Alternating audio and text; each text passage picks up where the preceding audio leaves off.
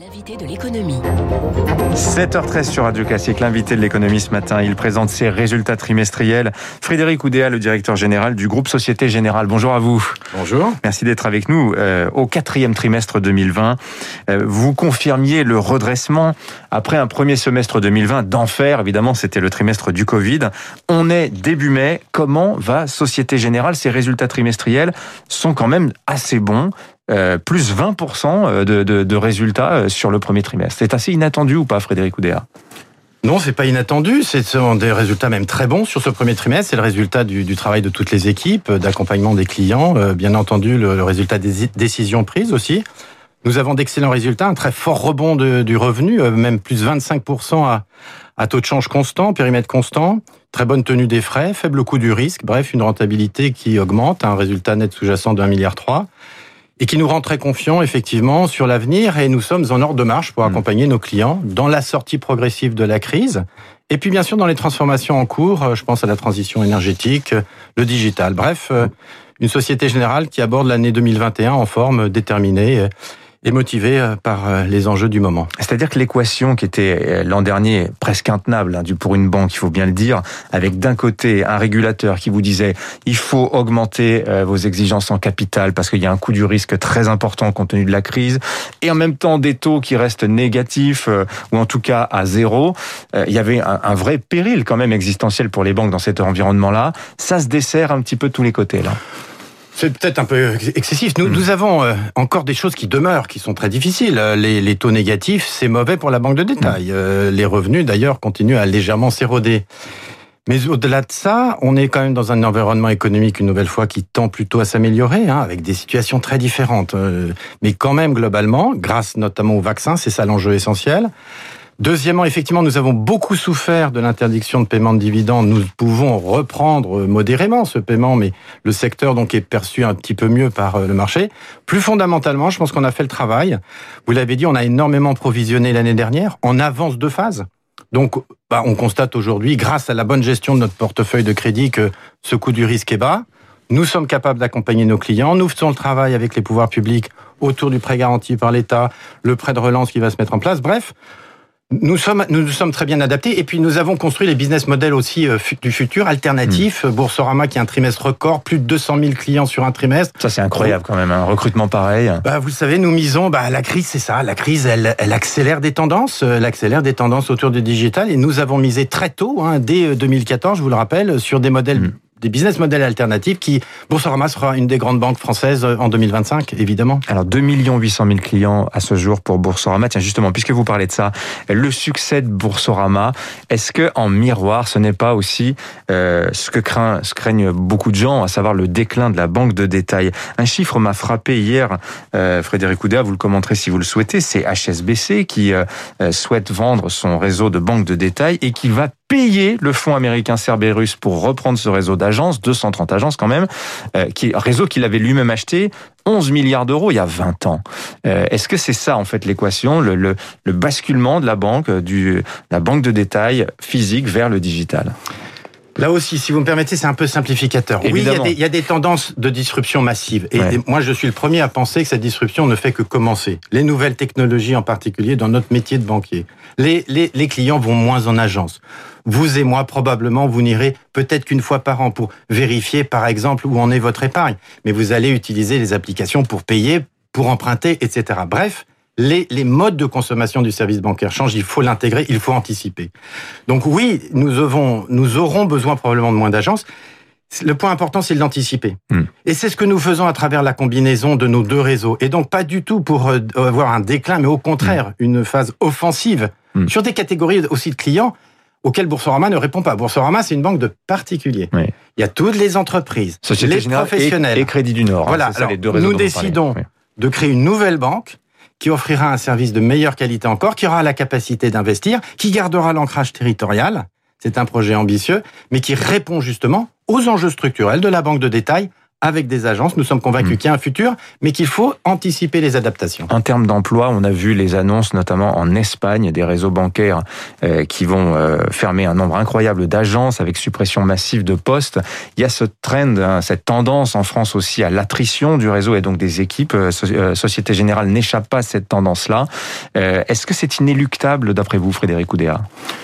Je le pense. Alors la France, il faut quand même le rappeler, c'est le pays où il y a le plus d'agences par euh, millier d'habitants, hmm. donc euh, en Europe. Donc on, on, on, est dans un ancrage local fort.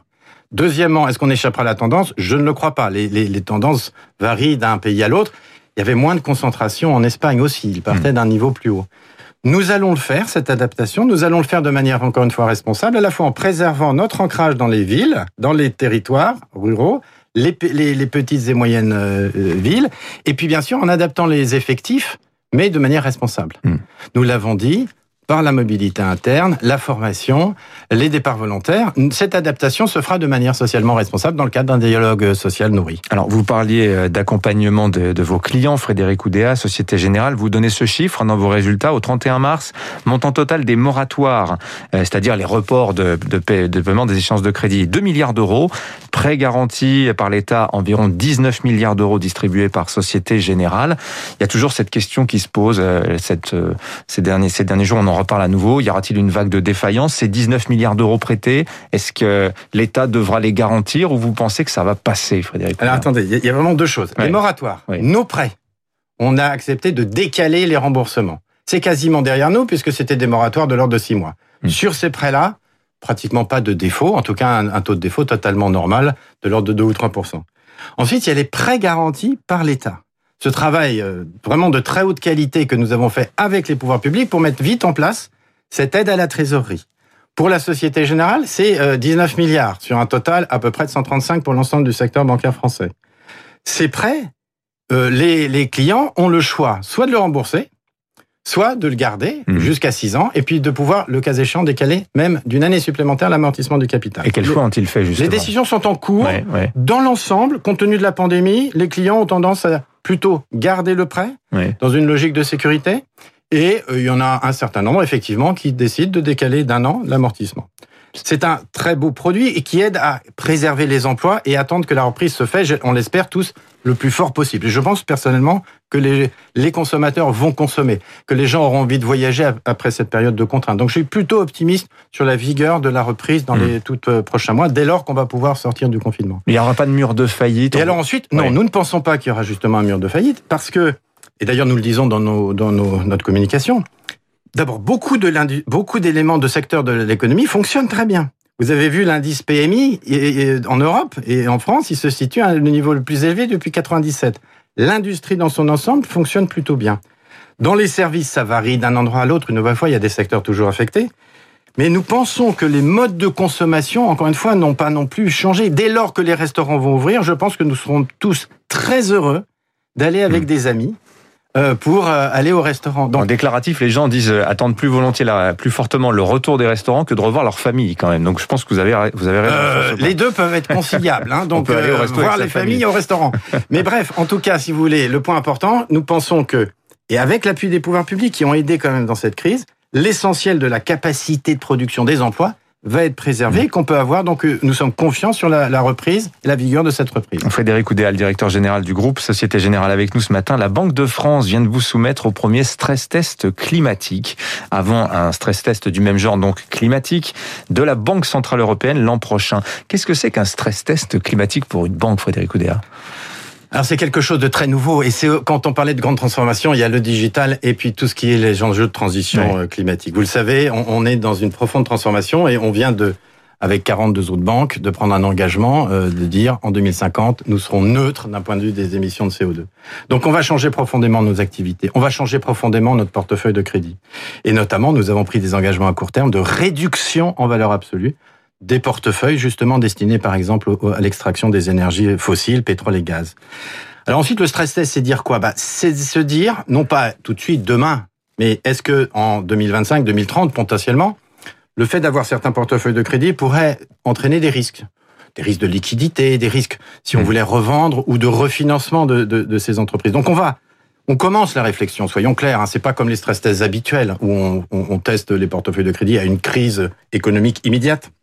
C'est quelque chose de plus long terme on travaille, on, on, défriche, si vous voulez, un terrain nouveau, mais c'est quelque chose qui va demander beaucoup de formation, beaucoup d'investissement. C'est un mm. nouveau aussi, une nouvelle opportunité de business, parce que toutes les entreprises ont besoin de transformer leur business model, et nous sommes un des champions du monde en matière de financement du renouvelable, d'accompagnement de cette euh, transition énergétique. parce que le dérèglement climatique, ça a un impact sur les prix. Hein. Ça, c'est en tout cas le, le, le, sujet de la Banque centrale. On voit sur les matières premières agricoles, euh, sur les semi-conducteurs, la sécheresse à Taïwan, par exemple, hein, très concrètement. Hein. Vous avez des géographies qui peuvent être plus affectées, vous avez des secteurs qui peuvent voir leurs activités diminuer au profit d'autres. Bref, il y a des transitions qui se font. Une nouvelle fois, l'enjeu, c'est l'anticipation. Et ces stress mm. tests sont là pour nous aider à réfléchir en avance aux conséquences de ces phénomènes très durables. J'ai une dernière question pour vous. Qu'est-ce que vaut encore Société Générale Frédéric Oudéa, je vous demande ça parce que sa cote Société Générale ce matin, 23 euros, 20 milliards de capitalisation. C'est à peine le tiers de vos fonds propres, 60, 63 milliards. Il euh, y, a, y, a pas, y a un problème de valorisation, vous pensez? Est-ce que c'est euh, provisoire? Ça va remonter quand les taux remonteront? Vous avez sans doute entendu avec intérêt Janet Yellen, secrétaire au Trésor américaine, suggérer qu'une remontée des taux ne serait une bonne chose peut-être. D'abord, tout le secteur bancaire européen effectivement souffre de ces phénomènes-là. On verra sous-valorisé par rapport aux banques américaines. Hein. voilà, tout le secteur parce que c'est plus difficile en Europe qu'aux États-Unis pour plein de raisons.